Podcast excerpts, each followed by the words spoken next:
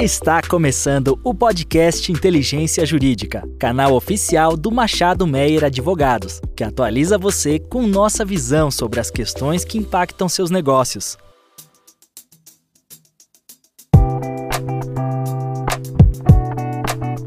Welcome everyone This is the first episode of the third season of the Energy Transition series of Machado Meyer podcast. It's our pleasure to have all of you here today. So for this episode, we have the pleasure to have with us Sharn Ward from um, from Corio. Uh, how are you, Sharon? Welcome to our podcast. I'm very well, thank you, Ana Karina. It's a it's a pleasure to be here. I am here with with uh, with Jose Prado as well, a partner to the Energy and Infrastructure Practice of Machado Meyer. Hello, Prado.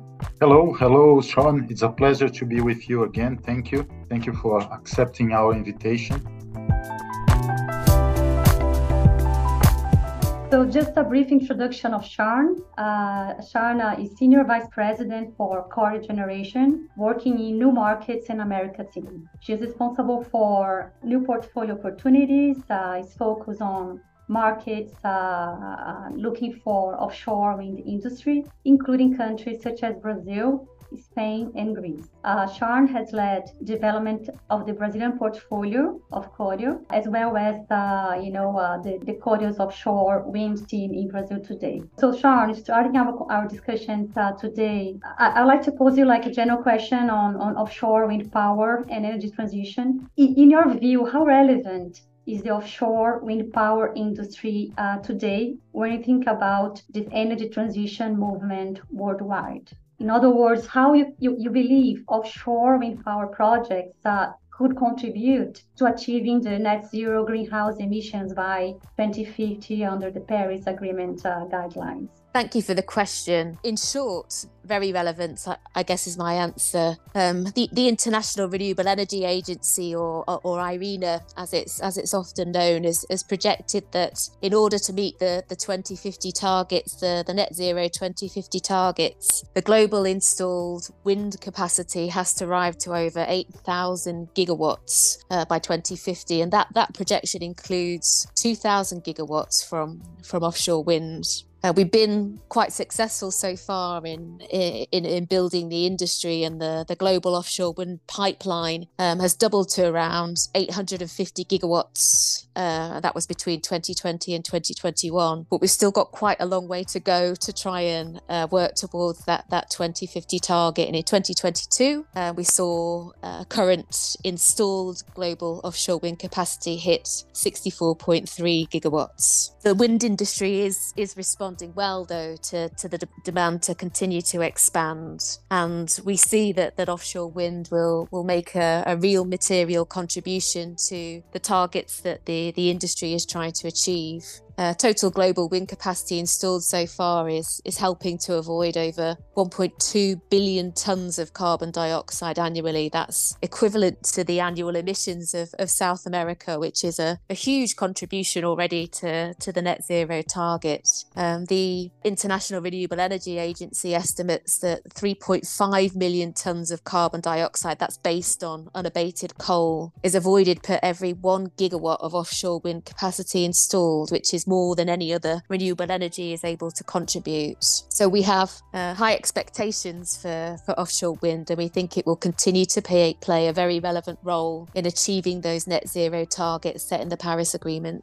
Sharn, that is very interesting to hear, and uh, we have very high expectations for that to, to occur. Uh, my my second question here is it's in line with that because pursuant to certain studies that we have analyzed and, and also in accordance with uh, what you just said, this market is is very uh, promising. But uh, but we know that there's challenges that we will face, uh, including competition with uh, other sources, planning, scarcity of materials, governmental barriers and so on. So, what do you think, in your view, are the potential challenges for the development of this market? And how do you see that we can overcome those challenges? Yeah, thank you, Prado, for the question. And, and, and you're absolutely right. The, the route to, to achieving the, the, the targets is, is not without its challenges. And I, I agree with, with some of the challenges that you outlined. There's a range of, of technical obstacles and uh, that could hamper the rollout of offshore wind farm, whether it's uh, availability of grid connections, uh, availability of other third-party infrastructure such as ports, which which play a huge role in the in the delivery and supporting operation of wind farm. We're, we're still seeing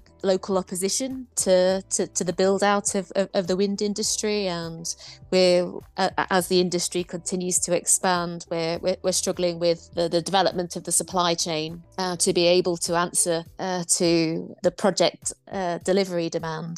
Uh, particularly recently, we're starting to see very high capital costs, or have been seeing very high capital costs. And I think um, over the next few years, given uh, the global challenges associated with the economic crisis, those will continue to be a real consideration to, to the industry. And I think what we're experiencing more and more now is a, a, a series of, of challenges associated with outdated reg- regulatory fr- frameworks and shortages of, of, of skilled labour, both of which are really important to us being able to achieve the, the offshore wind development and delivery goals. There, there are a series of things I think that we can do to address that um, starting with uh, uh, well designed policy frameworks and, and regulatory processes. Uh, and I guess that's one that's, that's particularly important to the stage that Brazil is at at the moment. Policy frameworks and, and streamlined regulatory processes have proven to be essential in, in, in making sure that development projects don't experience bottlenecks on their way to achieving authorizations and, and, and financial close. And, and getting those things right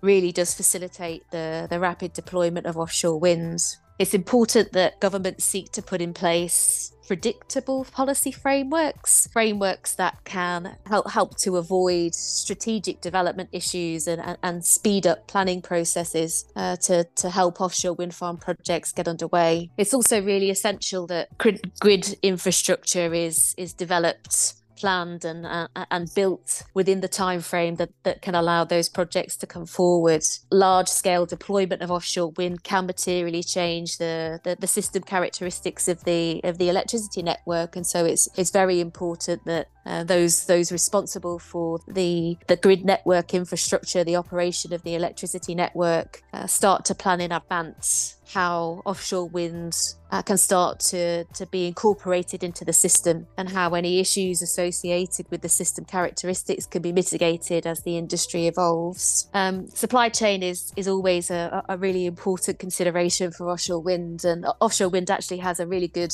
history of, of, of helping to develop local and, and international uh, supply chains, manufacturing capabilities, organizations that can contribute to, to all aspects of, of development construction and, and delivery. Uh, offshore wind developers uh, spend a, a, lot of, of their time uh, communicating with government representatives from the supply chain, associations who are, are, are there to support economic advancement or, or generation in, in, in different countries in order to share information and, and, and, lessons learned on, on, on how those organizations can be ready to, to support the industry. And it's important that that type of engagement continues and the supply chain has the confidence to, to, to continue to develop and expand in order to support the build out rates. Um, I think I think those sorts of themes are, are, are being discussed widely across the industry at the moment, and there are uh, several global associations that, that, are working to support initiatives to, to try and address those challenges. But we we certainly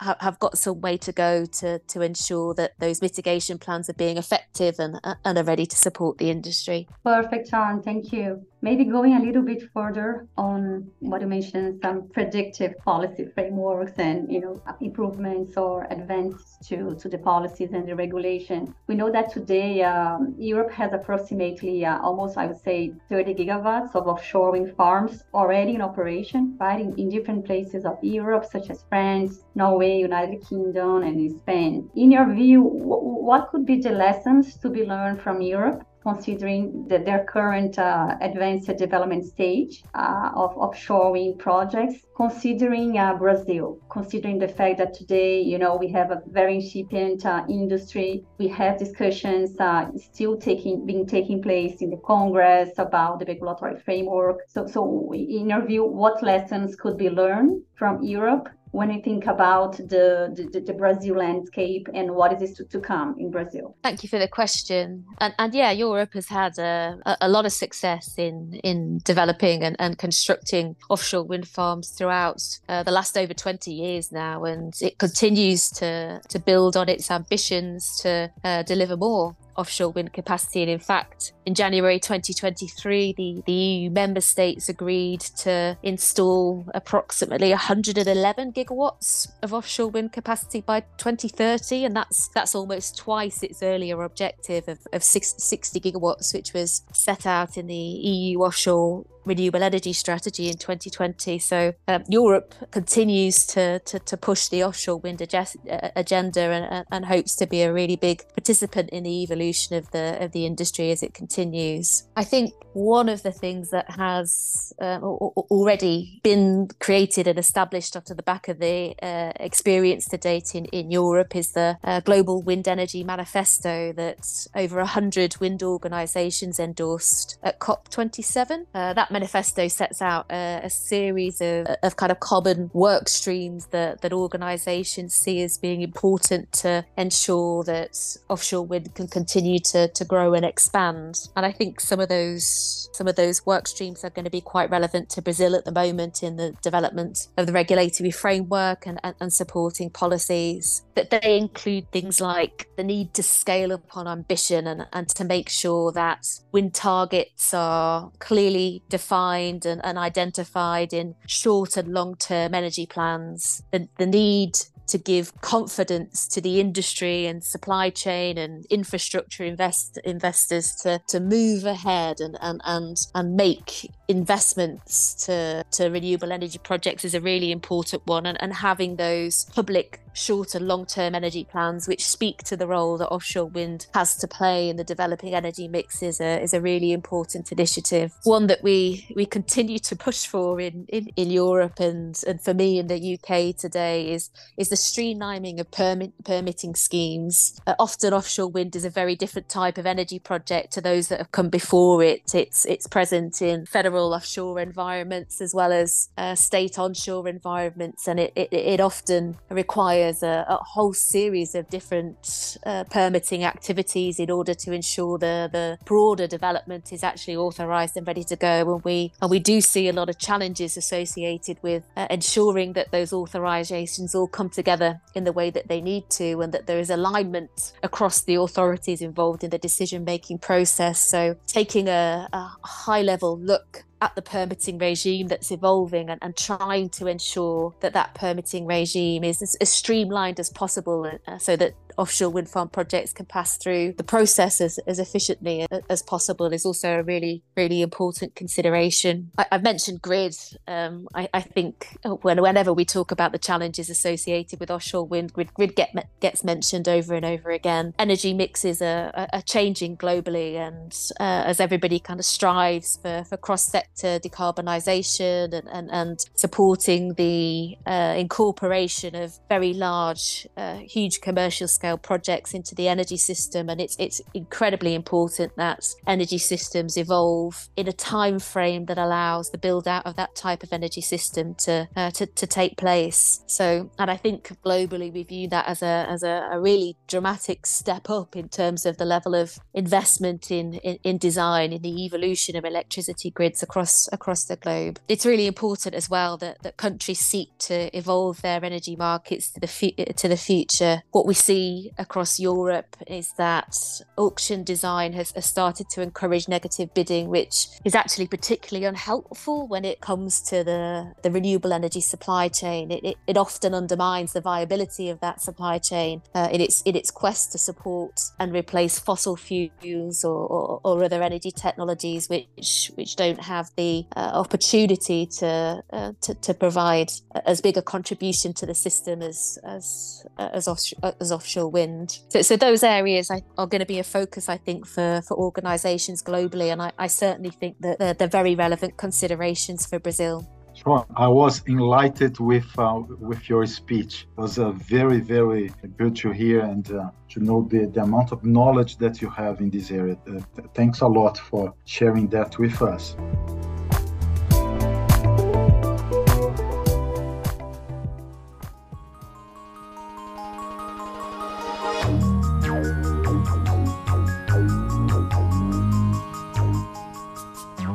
I had one question that was allocated to me, but in fact, I have so many questions that I would like to ask that uh, maybe we need uh, much more time than than we have available. But in any case, one of the main uh, questions that I hear uh, from some of our colleagues is that uh, at the end of the day, Brazil has today a lot uh, of hydropower plants and has a vast area to be explored by solar plants as well as by uh, onshore uh, wind projects. So, how do you see the competition in relation to all these different sources? That would be my my first question. And then, second question. Um, as you know, we have been talking about uh, about this uh, decree that was issued uh, last January, and it's one of the first main steps in our regulation. Uh, how do you see that, and how do you see uh, the transition regime that uh, we should have in place. Thank you, Prado. And, and, definitely, I think these topics are something that we could continue to discuss for, for many hours. it's always difficult to, to try and condense some of the points into into a podcast, but thank you for, for giving me the opportunity to try. In, in response to your first question, I think there's a there's a place for, for every technology and the, the challenge that we've got ahead of us to, to, to really try and push to achieve those net zero goals. Uh, o- onshore renewable energy is a, is a really established industry here in Brazil. And I think that offshore wind has the potential to complement that very well. As an industry, offshore wind has uh, the ability to, to introduce new local opportunities to the market here in Brazil. Uh, that includes an opportunity to involve new aspects of the supply chain and start to regenerate aspects of the supply chain which perhaps have gone into decline in, in, in recent years. Um, Brazil's in, in a really good position to to really take advantage of, of, of that as well given uh, the very large oil and gas industry that exists here and the very many transferable skills associated with the delivery and operation of oil and gas uh, towards the delivery and operation of, um, of offshore wind. So I would say that um, a- although um, there are questions at the moment about uh, the, the, the role in offshore wind, I would encourage people to see offshore wind as a as a real complement to the great success that Brazil has had to date in uh, building out a renewable energy industry here in country. And uh, I'd encourage people to to start to look at the the local opportunities towards supply chain and, and communities that the the industry could bring. Uh, to, to your second question, yeah, uh, everybody's very focused at the moment on on the development of, of the regulation, and we we've got the federal decree, and we also have um, a, a developing bill of law, both of which set out a framework to uh, allow projects to achieve site control, site exclusivity, uh, which is intended to to provide confidence to developers to proceed throughout the development process and, and, and start to uh, deliver projects to, to contribute to, to, to Brazil's uh, electricity system. I, I, think there's a huge positive momentum at the moment towards trying to reach a regulatory solution, and and Corio uh, are, are, very much engaged in in, that discussion and are, are, hopefully helping to to spearhead a solution for the industry that will, will mean that we'll we'll start to see frameworks promulgated and and opportunities for developers to start to secure site control very very soon. Uh, and the future is, is is very bright, I think, for the offshore wind industry in Brazil. Not only is that that regulation coming forward, and other regulators and, and, and politicians alike engaged in discussions on on how that regulation should be finalised, but there's a very positive set of physical characteristics associated with the deliver uh, with, with the geography that should allow Brazil to deliver some of the highest highest capacity projects in the world. So it's incredibly exciting to to be part of the industry at, at this stage and to be able to to hopefully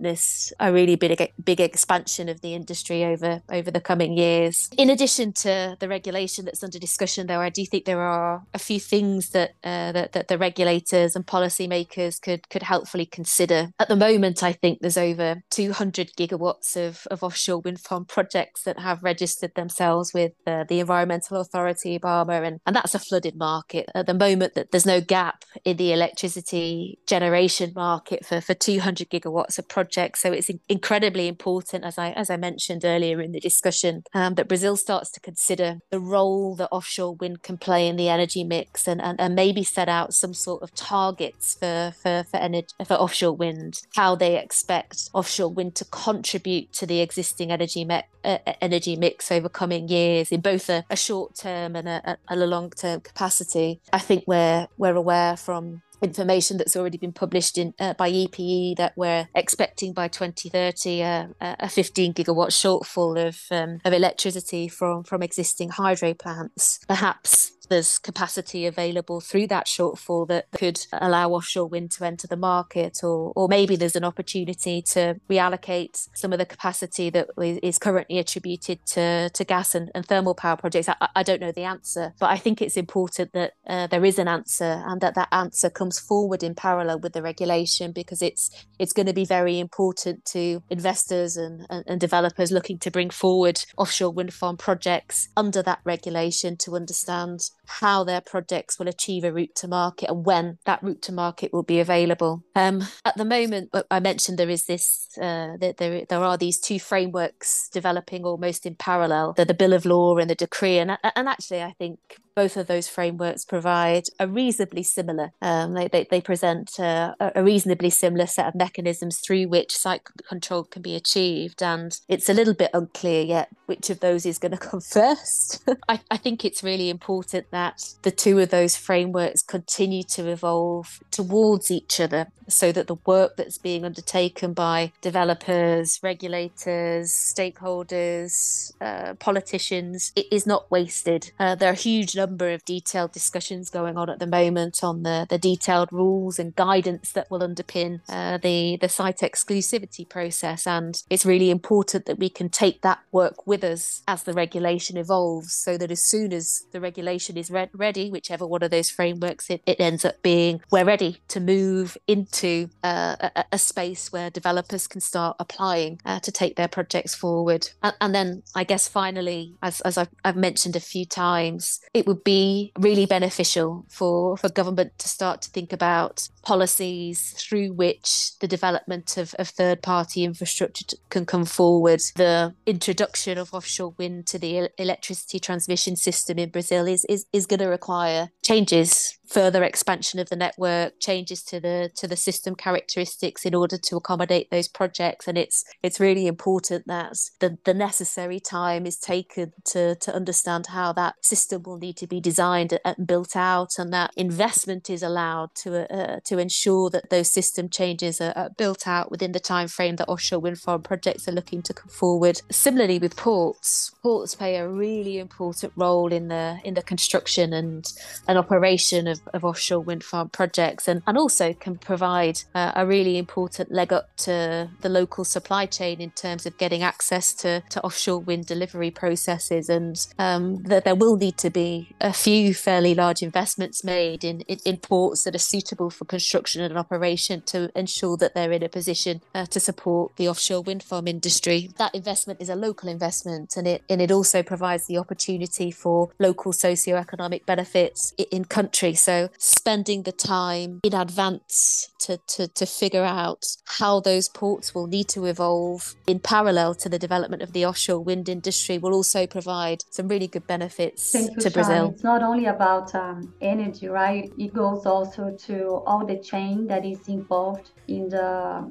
generation of electricity, right? As you mentioned, not only the supply chain, but as well as the transmission system, as well as the port infrastructure that is associated with um, with the offshore wind project, the social and economic benefits to all the parties uh, and stakeholders involved, right? So it's uh, it goes much beyond than just uh, production of energy, right?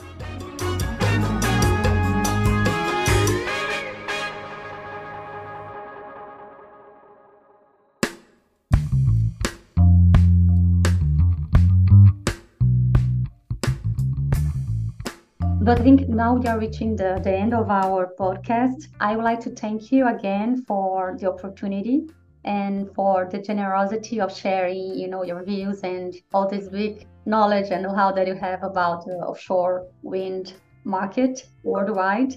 And uh, we look forward. Uh, we wish you a lot of success. We, we wish you that uh, you know many many projects come to a reality, right? And and uh, you have a great success uh, in in this business, uh, more success than you already have. so thank you again, and we look forward to meeting you in other opportunity. Thank you. Thank you very much for having me. Yes, yes. No, thank you. Thank you. I say the same here. Thanks a lot, Sharn. It was a real pleasure. A pleasure for me too. Thank you very much for having me.